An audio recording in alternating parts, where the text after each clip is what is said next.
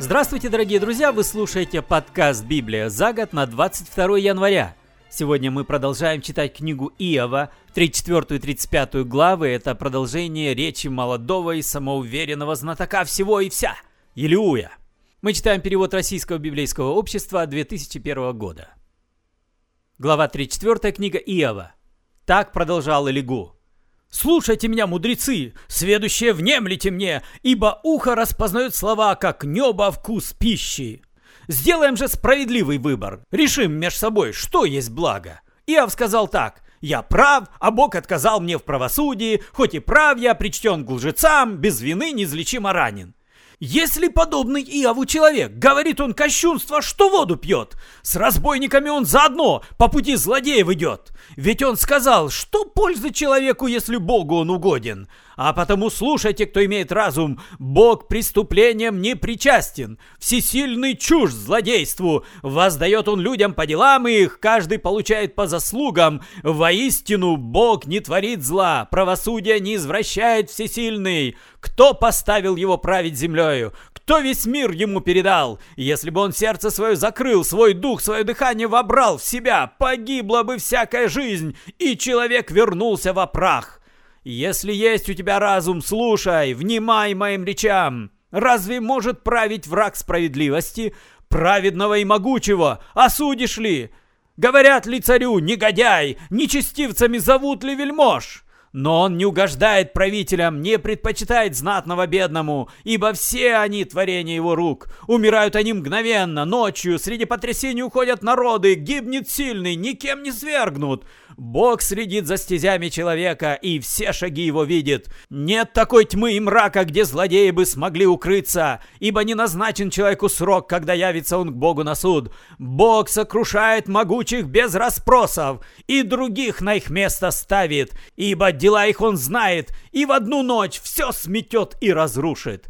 Как преступников покарает он у всех на виду за то, что с пути его свернули, а о стезях его и не думали, так что достиг его вопль бедняков, и он услышал вопль угнетенных. Но если он хранит молчание, кто осудит? Если скроет он свой лик, кто его увидит? Так бывает и с народом, и с человеком, чтобы отступник не царил, расставляя ловушки на людей. Не лучше ли сказать Богу я наказан, впредь не буду грешить. Научи меня тому, чего не вижу. И если что дурное сделал, впредь не стану. Но если ты вину отрицаешь, какого ожидаешь воздаяния? Выбор за тобой, а не за мной. И если что знаешь, поведай. Скажут мне разумные люди, скажет мудрец, меня услышав.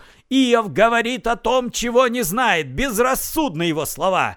Пусть я сполна свою получит за речи достойной злодеев. К греху он прибавляет непокорство, издевается над нами, бьет в ладони и множит свои речи против Бога. Глава 35. Так продолжал Илигу. Ты думаешь, правда на твоей стороне?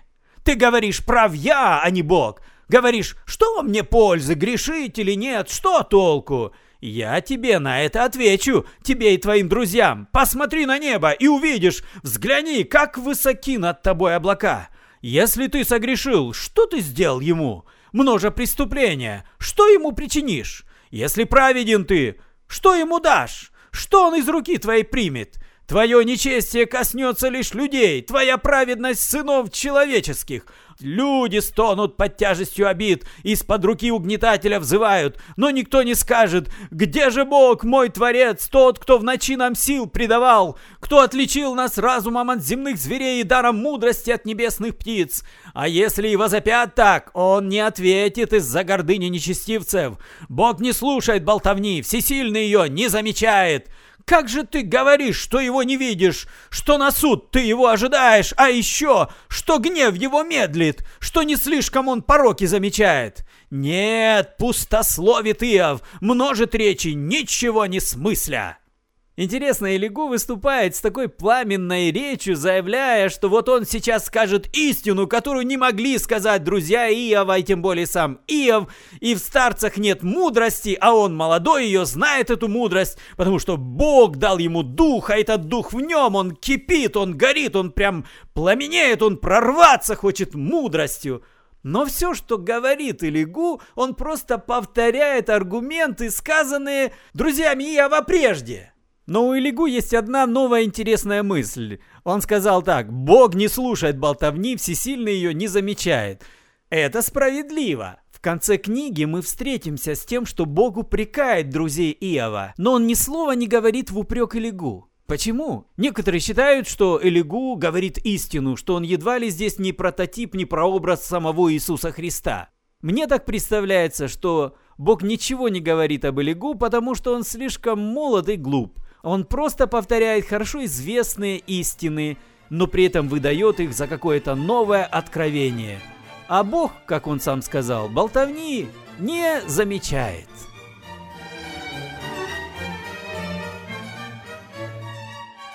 Из Новозавета мы сегодня читаем Евангелие от Матфея, 14 главу с 22 стиха. Перевод «Радостная весть» от 2001 года. Сразу после этого он велел ученикам сесть в лодку и плыть на другой берег, не дожидаясь, пока он отпустит народ.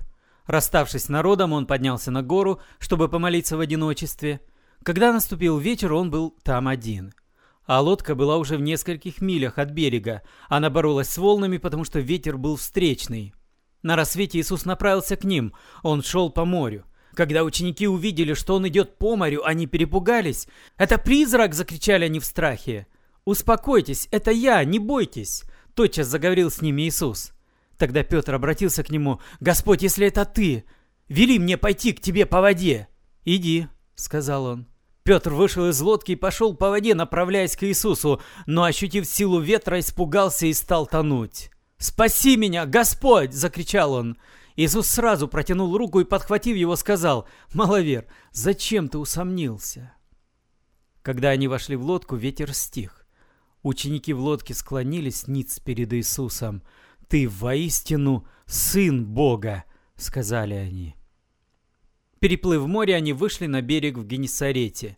Узнав его, местные жители дали знать об этом все округи и понесли к нему всех больных.